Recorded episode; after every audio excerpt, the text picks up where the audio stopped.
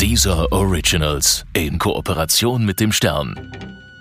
Hier hat nie eine Aufarbeitung stattgefunden, was äh, Menschenfeindlichkeit überhaupt ist. Die Leute sind aus irgendwelchen mir nicht bekannten Gründen verletzt. Und deswegen bricht das, denke ich, hier immer wieder in diesen ostdeutschen Städten halt auf. Es ist eben hier, wir sind mehr, ist hier ein Hashtag, den eher die Identitären oder die AfD verwenden könnte. Es ist absolut verdammt nachvollziehbar, sobald man hier mit der Schule fertig ist, wegzuziehen. Weil es ist drückend, du hast keine, du hast keine Möglichkeiten, irgendwas zu machen, wenn dir eben die Dorfdisco nicht ausreicht. Wir haben hier in Grimma nicht mal mehr eine Kneipe. Na, ähm, hier ist halt einfach auch wirklich real nichts los. Wenn wenn es das Projekt nicht gäbe und ich denke ich nicht hier arbeiten würde, wüsste ich nicht, ob ich real aktuell noch hier wohnen könnte, weil es unheimlich schwer fällt, seine Freizeit zu gestalten. Und ich finde, so ehrlich sollte man sein. Also, ne, wenn man, das geht schon bei solchen simplen Sachen los wie, lern mal in ländlichem Raum im Alter von 35 Jahren eine Frau kennen. Das ist ein Ding der Unmöglichkeit. Das schaffst du nicht.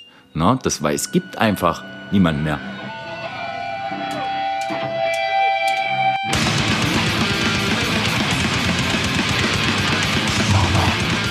Wir sind mehr? In Wirklichkeit sind wir gar nicht mehr. Das sagte er zu dem Slogan kurz nach den rechtsextremen Ausschreitungen im August 2018 in Chemnitz. Vermutlich auch, weil er in Sachsen geboren ist und unter Neonazis aufwuchs.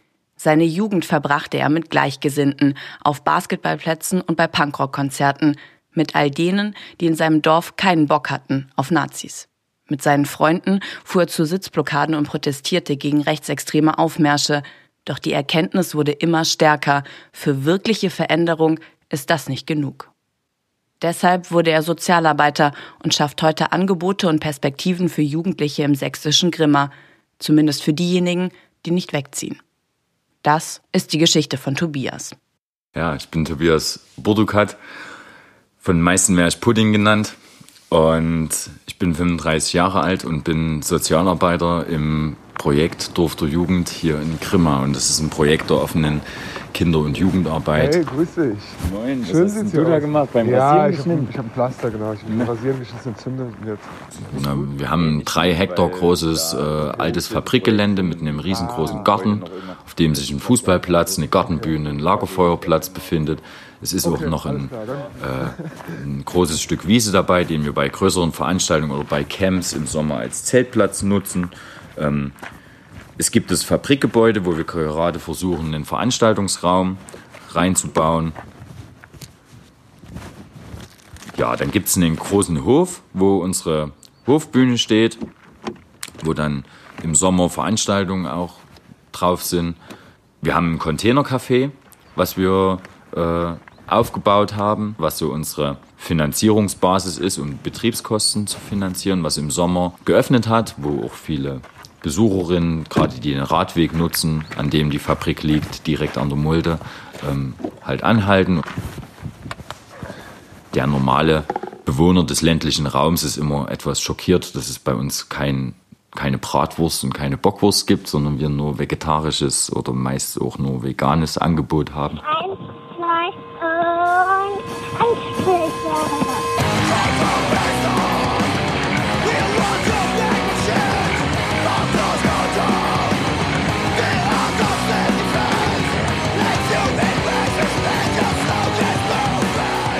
Ganze Subkultur des Hardcore-Punks ist einfach auch eine politische Subkultur gewesen und ist eine Jugendkultur, die von Anfang an den Anspruch hatte, äh, politisch zu sein und äh, die Musik als Medium der Kommunikation verstanden hat. Ja, das hat mich halt geprägt und deswegen spiele ich wahrscheinlich auch heute noch in einer Hardcore-Band und deswegen ist mir das wahrscheinlich auch heute noch immens wichtig. Ich spiele immer noch in denselben Clubs wie schon vor 20 Jahren. Das Bier ist immer noch das gleiche. DIY Hardcore Punk.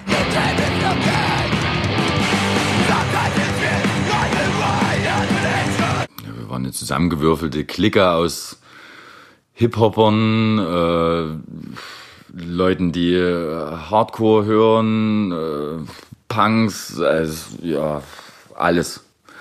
Also ein bunter Haufen, halt alle, die nicht Nazis sein wollten.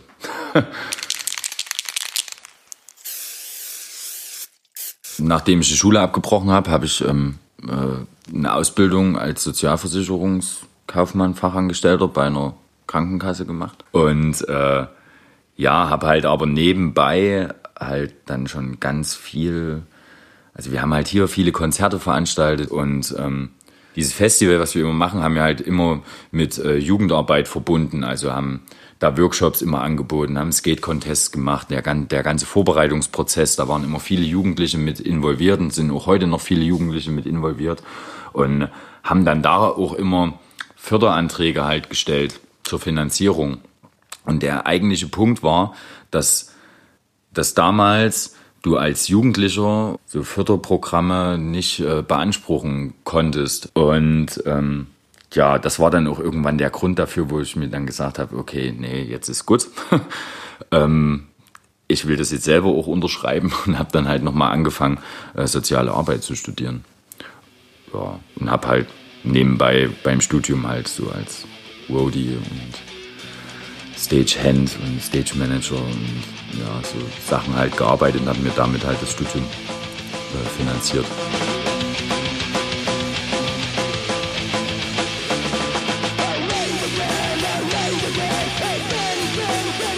Also ich bin tatsächlich relativ früh politisch geworden, weil das ganz einfach in der Schule ein äh, Thema bei mir war, da halt ein großer Teil äh, meiner Mitschüler und Mitschülerinnen halt einfach sich äh, den Neonazis äh, zugehörig gefühlt hat und äh, mit denen abgehangen hat und das halt immer ein präsentes Thema war im Unterricht, in, in den Pausen.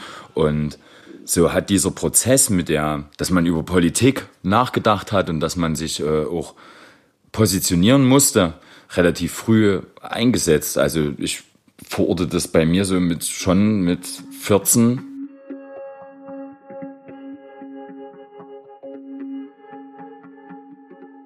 Na, die Situation, dass man, dass man Nazis trifft, die hatten wir jedes Wochenende und immer und überall. Also wenn wir nicht nach Leipzig gefahren sind, sondern hier irgendwo hingehen wollten, dann war, war das immer präsent. Also auf jedem Dorffest, auf jedem Stadtfest, in, in so ziemlich allen Kneipen. Ja, das war einfach immer da wenn ich in der Schule halt irgendwie Probleme hatte oder bei irgendwelchen Dorffesten oder irgendwas, es ständig immer irgendwie zu Problemen kam oder ja auch auf dem Heimweg oder irgendwas und klar fanden das meine Eltern scheiße und klar haben die mich da auch unterstützt und keine Ahnung, wie sich das entwickelt hätte mit meinen Eltern, wenn ihr Sohn nicht ständig irgendwie von Nazis attackiert worden wäre, aber ja.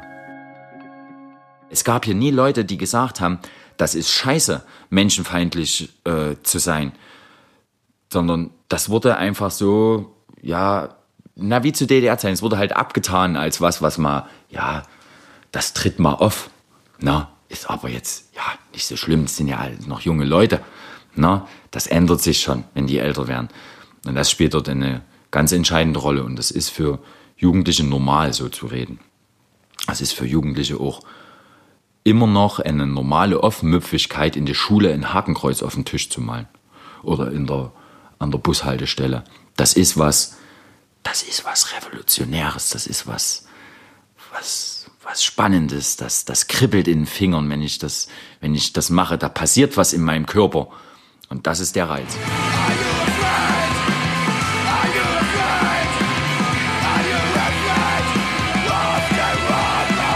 So die Initialzündung war der G8-Gipfel in Heiligendamm.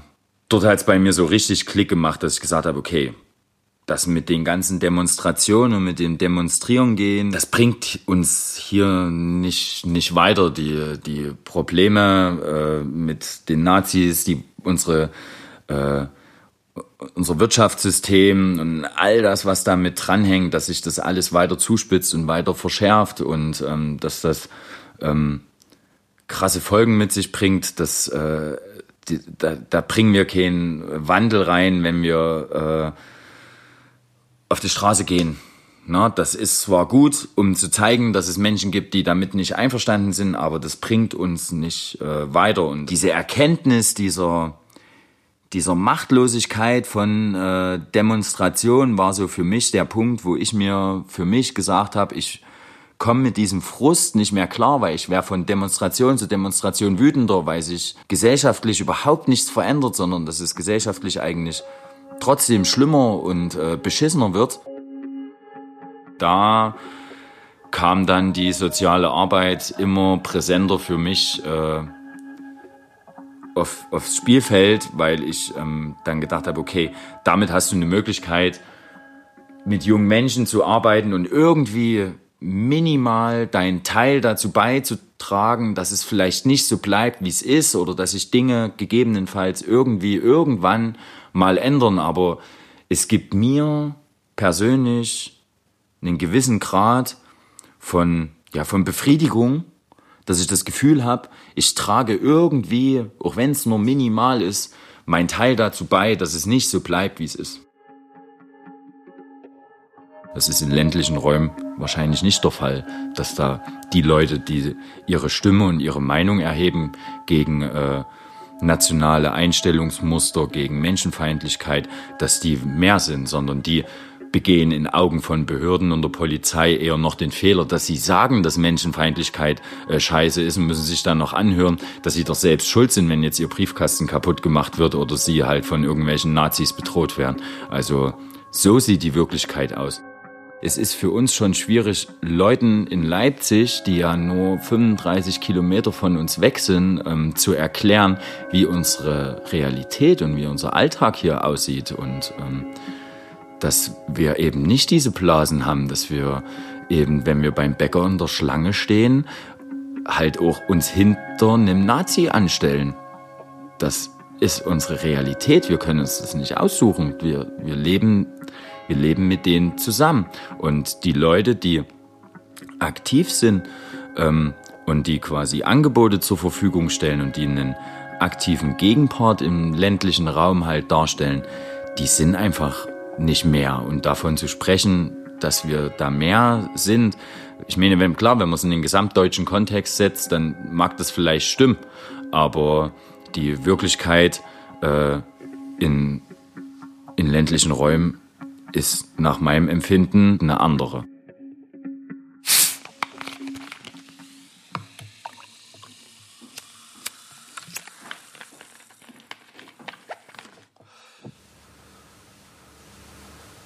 Ja, das ist hier unter den Jugendlichen ist das absolut präsent. Die Identitären, ja? Mhm. Krass. Finden die alle geil. Weil die auch so multimedial halt so aktiv genau, sind. Genau, ja, Martin Sellner und so. Ja, und hier in Leipzig der Alex Malengi und das ist alles schick aufgemacht. Es ist ja auch kein Gegenspieler da, muss man sagen. Also die haben, die sind konkurrenzlos im Internet präsent. Dem, dem stellt sich multimedial niemand entgegen, was die da machen. Das ist halt dann das Ergebnis davon. Wenn man Nazis Raum lässt, dann nehmen Sie sich den.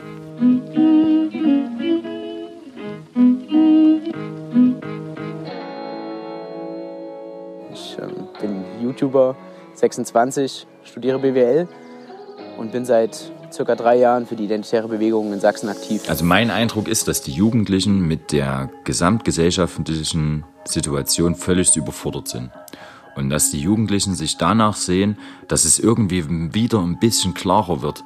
Die kommen mit dem Druck nicht klar, der in der Schule existiert, der in der Arbeitswelt existiert. Die sind damit einfach völlig überfordert. Das führt dann natürlich auf der einen Seite dazu, dass äh, ein Anstieg von krassen, billigen Drogen halt einfach äh, wahrnehmbar ist. Der ist extrem. Also was an Crystal Meth Konsumenten äh, hier in unserer Region gibt, das ist einfach erschreckend. Das ist bitter. Das macht viel kaputt. Auch schon in jungen Jahren. Ne? Und auf der anderen Seite führt es dann natürlich dazu, dass man sich nach irgendwas Klarem sehnt.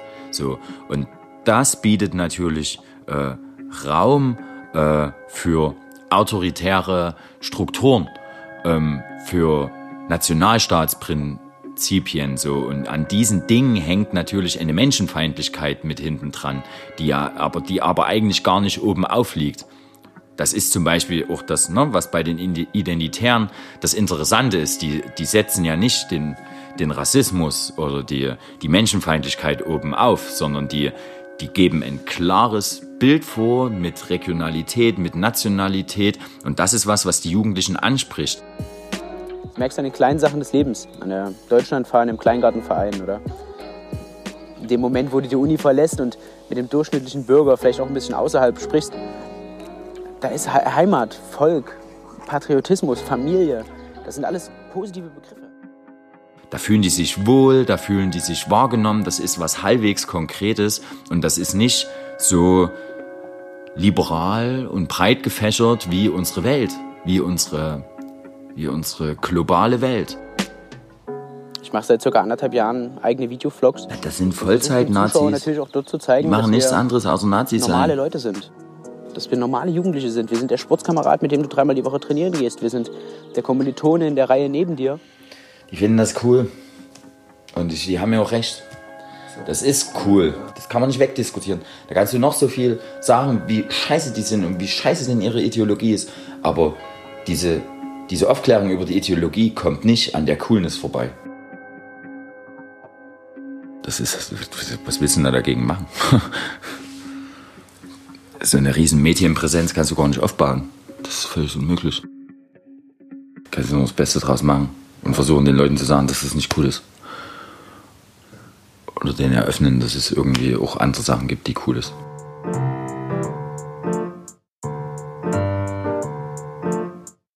Aktuell machen wir gerade ein, ein Projekt äh, mit Jugendlichen, was sich GG, wie viel Meinung ist okay, nennt, wo die Jugendlichen ähm, sich zu verschiedenen Themen halt äh, Inhalte herausarbeiten, also Individualität, Menschlichkeit, Extremismus.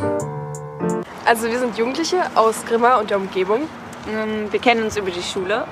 Und wir sind alle Wahlpolitik interessiert. weshalb Dieser wir- Frage, warum das so ist und was denn die Leute real über diese Themen halt denken, äh, wollen wir uns halt mit dem Projekt halt stellen. Man soll sich gegenseitig über Politik informieren können und damit eine Basis schaffen, um sich darüber auszutauschen. Diese Diskussionskultur, und das merken die Jugendlichen halt extrem, äh, die ist am Boden. Also es finden da keine Gespräche mehr statt. Es ist alles total verhärtet in der Schule. Das mündet dann in Mobbing, dass sobald irgendjemand irgendwie was sagt. Also den menschenfeindlichen Jugendlichen, den gibt's als solches nicht. Na? Ein, ein Jugendlicher ist ja immer das Produkt seiner, seiner, seiner Umwelt. Das, was ihm seine Eltern sagen, das, was ihm seine Schule sagt. Also wenn man mal das, wenn man mal den Background, den die Arbeit hat, ausklammert, der richtig beschissen ist, dass wir keine ordentlichen Langzeitfinanzierungen haben und alle in prekären Arbeitsverhältnissen leben. Ne? Wenn man das, äh, wenn man das ausblendet, dann ist so eigentlich die größte Schwierigkeit diese verdammte Spaltung. Das ist meine, diese Spaltung unserer Gesellschaft, die sich auf die Jugendlichen in einem Ausmaß auswirkt, was, was man eigentlich, also was man nur ganz schwer in Worte fassen kann. Das ist die größte Grenze und das ist das größte Problem.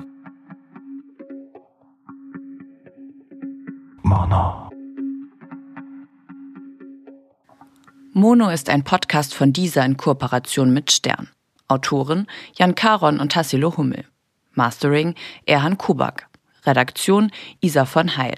Sprecherin Lana Grosse.